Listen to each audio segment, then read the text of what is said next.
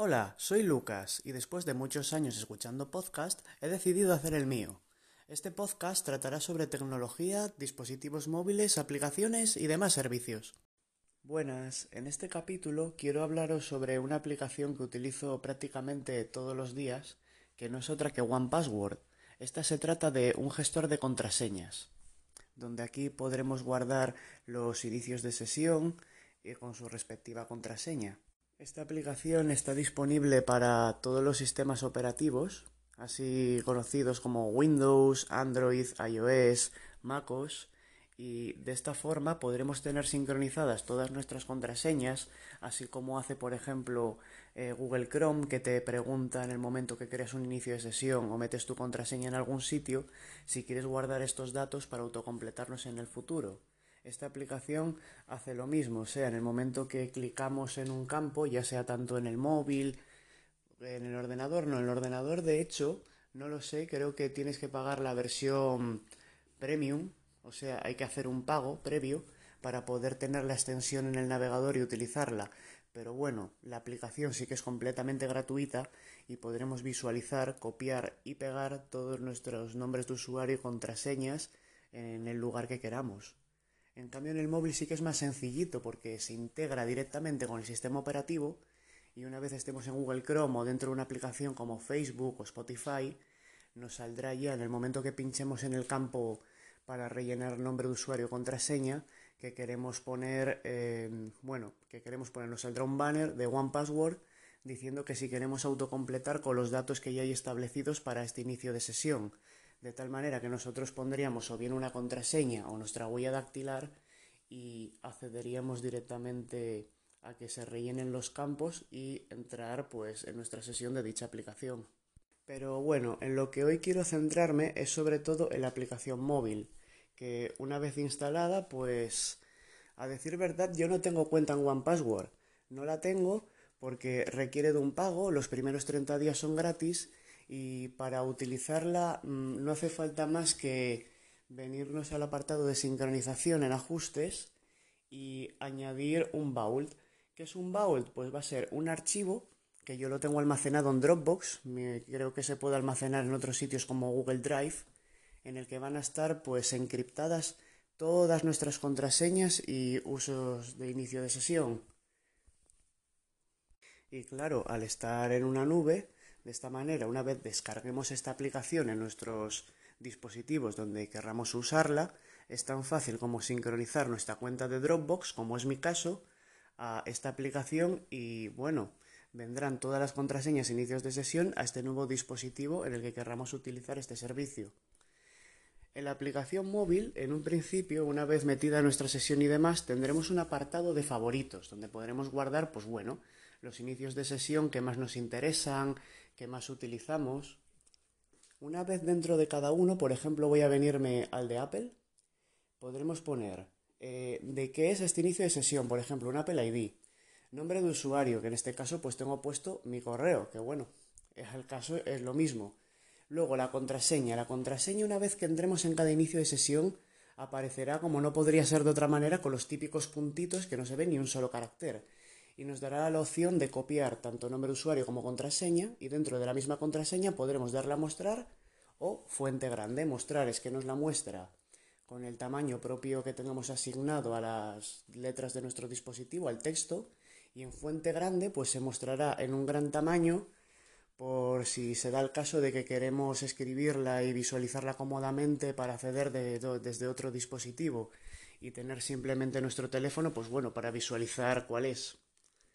Además de que una vez que iniciemos sesión en algún sitio se podrá linkar la URL de este de tal manera que cada vez que volvamos a acceder a esa web ya automáticamente OnePassword lo reconocerá y meterá la contraseña. Además de que tiene mucha configuración ya que podemos añadir varias webs que queramos que reconozca y podremos poner notas y etiquetas a cada inicio de sesión para así pues bueno tener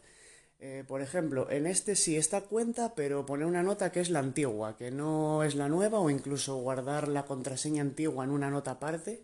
por lo que sea, o bueno, todo lo que se quiere escribir acerca de ese inicio de sesión. Además de que podremos añadir nuevas secciones eh, como campos nuevos en los cuales nos permitirá meter un texto, otra URL, como ya he dicho, un correo electrónico asociado a la cuenta, una otra dirección, la fecha de cuando lo creamos, aunque esta em, se guardará igualmente, pero si queremos guardar alguna fecha, algún mes, un año de cuando se creó la cuenta o no, que lo que se guarda aquí, ojo, es cuando hemos metido este inicio de sesión, no cuando hayamos creado la cuenta. Y además de también un número de teléfono. Vamos, que hay muchas opciones para luego poder organizarlas y tener ordenados todos nuestros datos en nuestros dispositivos. Y además de una forma segura, ya de que esto, todas estas contraseñas son encriptadas de principio a fin y la única manera de acceder a ellas es o bien con nuestra huella dactilar o con una contraseña. Además de que en One Password la cosa no termina aquí, ya que si queremos tener alguna contraseña segura y no queremos comernos mucho la cabeza a la hora de crear el inicio de sesión, yendo a contraseña tendremos en la parte derecha un engranaje, una tuerquita típica de ajustes, en la cual pulsamos y podremos elegir tanto la longitud por caracteres de la contraseña, si queremos que tenga números y si queremos que tenga símbolos. Además de que podremos crear una contraseña aleatoria, una contraseña recordable que, como aquí muestra, que pone fácil de recordar, escribir y decir, que será una palabra o una frase o un código PIN. A mí la que más me gusta es la aleatoria y poner unos cuantos, una cuantiosa cantidad de caracteres y números. Los símbolos ya no me hacen tanta ilusión porque tengo miedo de olvidarme cuáles son o mismamente de no encontrarlos en el teclado tener que hacer algún copy y pega por ahí buscando el símbolo y bueno, en fin, me parece bastante más rollo y de esta manera lo veo seguro porque teniendo números y letras, además de que estas letras están algunas en mayúscula, otras en minúscula, para que sean caracteres diferentes, y bueno, hacer una contraseña potente y segura. Luego, el sistema de organización que tiene está bastante bien, ya que en él encontraremos que tenemos todos nuestros artículos, donde encontraremos tanto nuestros inicios de sesión como contraseñas, los cuales también tienen cada uno su apartado, Además de que también podremos guardar tarjetas de crédito. Podremos decir de qué, si es de un Santander, de un caja rural, qué tipo de tarjeta es, si es Visa, si es Mastercard.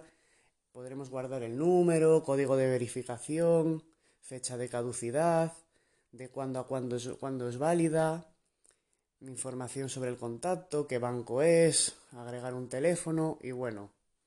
Aunque lo más interesante es guardar el número, la verificación, la caducidad, los datos importantes de la tarjeta. Tampoco hace falta añadir todos los campos, pero bueno, siempre está ahí por si queremos completar 100% nuestras tarjetas y todos los datos que las rodean. Y ahora eh, voy a comentar un poquito la seguridad que tiene. Eso sí, cada vez que abramos la aplicación, yo por lo menos lo tengo puesto para que me pida la huella dactilar de cada vez pero podemos ver que hay desbloqueo biométrico, lo que estoy diciendo, lo de la huella, un desbloqueo con un PIN por si vuestro dispositivo no tiene lo de la huella dactilar, y también hay una opción de bloquear al salir, que es que en el momento que sales de la aplicación se bloquea. Además de que tiene también la opción de bloquear automáticamente. Después de 5 minutos de estar abierta la aplicación y no ser utilizada, se bloqueará también. Y la opción de borrar el, portapapeles. Esto es que si copiamos algún elemento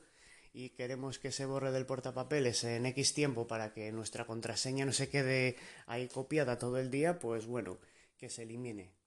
Luego lo de la sincronización, que ya lo había hablado, se sincroniza automáticamente entre dispositivos, ya sea por Dropbox, alguna otra nube o la propia cuenta de OnePassword. En el apartado de pantalla aquí podremos cambiar de tema oscuro a claro, eh, una opción de ocultar contraseñas, que es bueno que salgan los puntitos en vez de salir directamente las contraseñas. También tenemos la opción de completado, que bueno, pues simplemente como bien dice, es para que nos salga este banner en los campos em, de los inicios de sesión que queramos que se autocompleten utilizando esta aplicación. Por otra parte tenemos el avanzado que te envía datos de diagnóstico al correo y bueno, que permite capturas de pantalla y esta opción la tengo deshabilitada porque no me parece realmente interesante, además de que puedo copiar y pegar cualquier elemento que venga aquí buscando. Y sinceramente tampoco mucho más, ya que yo utilizo la versión gratis. Y bueno, para lo que yo uso me viene más que de sobra. O sea, tengo en el móvil y en el portátil la aplicación instalada y si en algún momento no recuerdo alguna contraseña, la vengo a buscar aquí. De hecho, esta aplicación me ha incitado a utilizar contraseñas más largas y seguras, que muchas de ellas estaba revisando sobre todo esta cuarentena y decía yo, madre mía, pero si muchos son palabras cutres. Total, que con el generador automático de contraseña te las hace mucho más fuertes.